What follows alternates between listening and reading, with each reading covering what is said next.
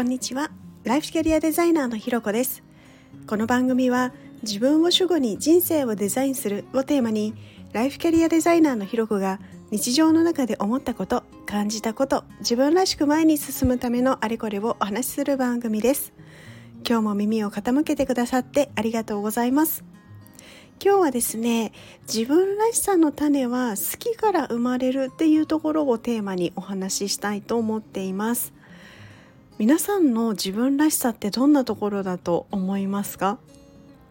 なんか自分らしさっていうとなんかすごい抽象的でふわっとしていて正解がない言葉なんですよね実は。なのでこう質問されるとあなんとなく浮かぶなっていうこともあればでもそれをどう答えたらいいか分かんなくなるようなこともこう私は特に以前はあったななんていうことをこう昨日電車の中で思っていました。でそんな時ですねこうふと目に留まったことがあってで何かというとこう電車ってこういろんな人が乗ってるじゃないですかあの赤ちゃんからサラリーマンの方まで。でこうパッと見た時にあの誰一人として同じ服を着ていたり、まあ、同じものを持ってたりする人っていないんですよね。まあ、当たり前っちゃ当たり前なのかもしれないんですけどなんかその光景が一人一人あこういうのがなんか自分らしさみたいなものなのかななんていうふうにふと思ったんですよね。でこう特にですねこう目の前にいた方はなんかわ可愛いなって思う反面こう自分が使うとしたらこう仕事柄とかいつ使うかなみたいなことを考えるとあの多分買わないだろうなっていうようなバッグを持ってらっしゃったんですね。で、ま、多分あの持っていらしたバッグって結構好みは分かれる感じの割と個性的といえば個性的なバッグだと思うんですけれどこうまあ、私は可愛いなっていうふうに思った。でだけど可愛いと思うけど自分ではいろいろ考えると多分買わないなっていうものだったっていうそういうのを実際に持ってらっしゃる方がいてでしかもそれが結構使い込まれた感じでもなんかこう丁寧になんですかねこう手入れされているような感じを私は受けてあなんかこの人にとってはこのバッグはすごいお気に入りで大事に使ってるバッグなんだろうななんていうことをちょっと感じたんですね。でその時思ったのがこう自分らしさの種っていうものはきっとこういうところにあのあるのかなとあのどういうことかというとこう誰に何と言われようとあの誰にどう思われようと好きなものは好きみたいなことをだったり、まあ、そういうものだったりから生まれてくるんだろうななんていうことをこう思ったわけです。であの私はですねこう昔から文房具がすごい大好きであの子供の頃から近くのショップであの消しゴムとかノートとかペンとかもうシールとかもうとにかくそういう自分が可愛いと思うものを見るのがとにかく好きででお小遣い貯めては買ったりもしてたんですよね。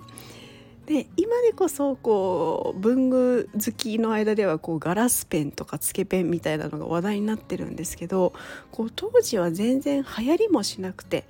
で、まあ、ただなんか綺麗だなみたいな感じで置かれてるような存在だったんですけどでもなんかそういうのを綺麗でこう実際に見たりして使うのも好きで。こうなんか使ってる時は一人ニヤニヤしながらルンルンでこうなんか書いてたりしてたんですよね。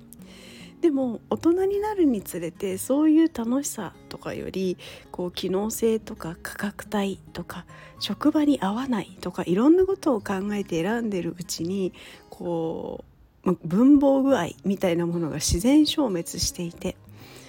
でなんですけどこう数年前からあのやっぱりちょっと万年筆は使ってみたいみたいなところが思った時期にこう万年筆1本買ったんですよね。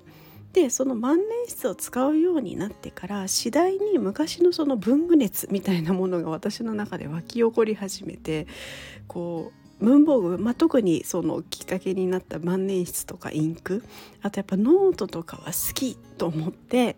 こう徐々に徐々にやっぱその熱が高まりで今はもうデジタルと併用しながら使ってるんですけどやっぱりこうお気に入りのものを使ってるとテンションが上がるんですよね。でそんなこうニヤニヤルンルンしながら書いてる自分が好きみたいなところもあったりでこの手帳時間みたいなのは自分が自分らしく入れる時間だなっていうふうに感じたんですね。なので私の自分らしさの一つはお気に入りの文房具で何かしている時っていうのが新たに加わったなっていうのを最近実感しています。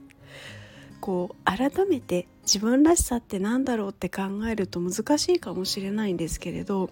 こういう日常で自分がハッピーでいれることこう誰に誰に何と言われても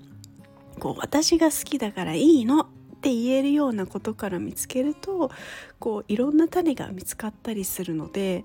こうもし自分らしさって何だろうみたいなものをあの迷ってる方がいらしたらこうぜひぜひ皆さんもですねこう自分がハッピーでいれる瞬間とかなんかこれ気になる好きみたいなものを探してみるといいんじゃないかななんていうふうに思いました。